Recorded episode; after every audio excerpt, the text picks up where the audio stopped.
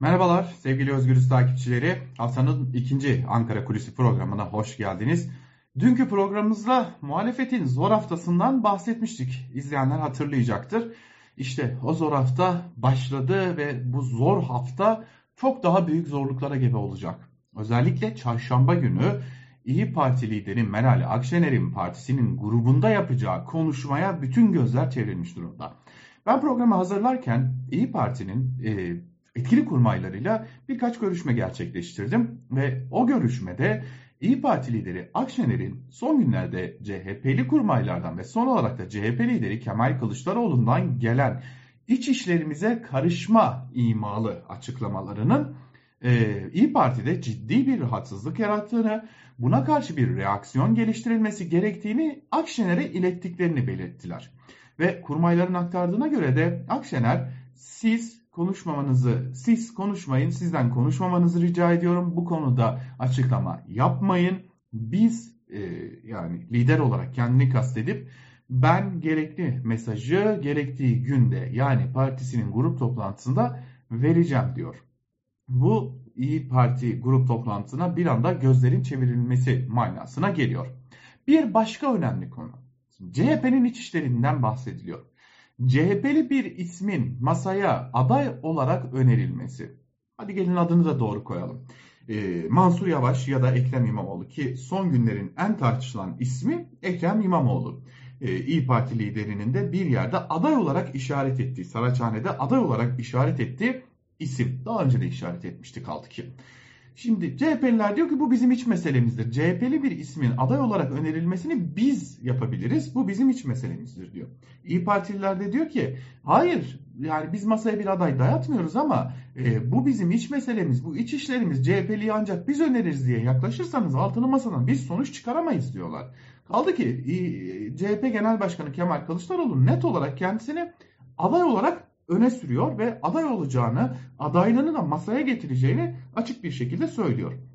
Tabi iş buradan bambaşka bir noktaya geliyor. İyi Parti Genel Başkanı'nın yani Meral Hanım'ın e, geçtiğimiz günlerde yaptığı masa noter değildir açıklamasına geliyor. Şimdi başka önemli bir husus var burada. İyi Parti lideri Meral Akşener kendisinin Cumhurbaşkanı adayı olmayacağını başbakan adayı olduğunu açık bir şekilde Halk TV ekranlarında deklare etmişti. Lakin son günlerde zaten son birkaç aydır bu çok tartışılıyordu. Teşkilatlardan e, Meral Akşener'e efendim aday olun noktasında bir baskı kuruldu. Akşener'in de bu noktada geri adım atmayı pek düşünmediği belirtiliyordu. Fakat son birkaç gündür İyi Parti'nin içerisinden bize gelen fısıltı olarak da iletilen ihtimaller arasında e, bir anda 100 bin imzanın toplanması ve o toplanan imzalarla İyi Parti lideri Meral Akşener'in seçim sürecinde kendiliğinden doğal aday olarak öne sürülebileceği iddiaları var. Bu da önemli bir diğer husus. Ve iş yavaş yavaş altılı masada daha önce kısık sesle dillendirilen acaba diye konuşulan o ihtimal şimdi adım adım yavaş yavaş acaba çoklu aday senaryosuna doğru mu gidiyoruz tartışmasını da kendisiyle birlikte getiriyor. Ama işin en nihayetinde muhalefetin zor haftası masa dağılmadan noktalanacak mı? Bu önemli bir soru işareti. Şimdi size çok ama çok çarpıcı bir bilgi vereceğim. Masadaki partilerden bazılarından, bazı kurmaylardan bana gelen mesajlar ki hala çoğu telefonumda durur. O mesajların bazılarında aynen şu ifade geçiyor aslında masa dağıldı. Aslında masa diye bir şey kalmadı ama bu artık bir mecburiyet. Biz buradan nihayete ulaşmalıyız diyorlar. Tabi buradaki masa dağıldı ifadesi masanın fiziki olarak dağılması ya da masada bir fikir birliği oluşmayacağına işaret değil.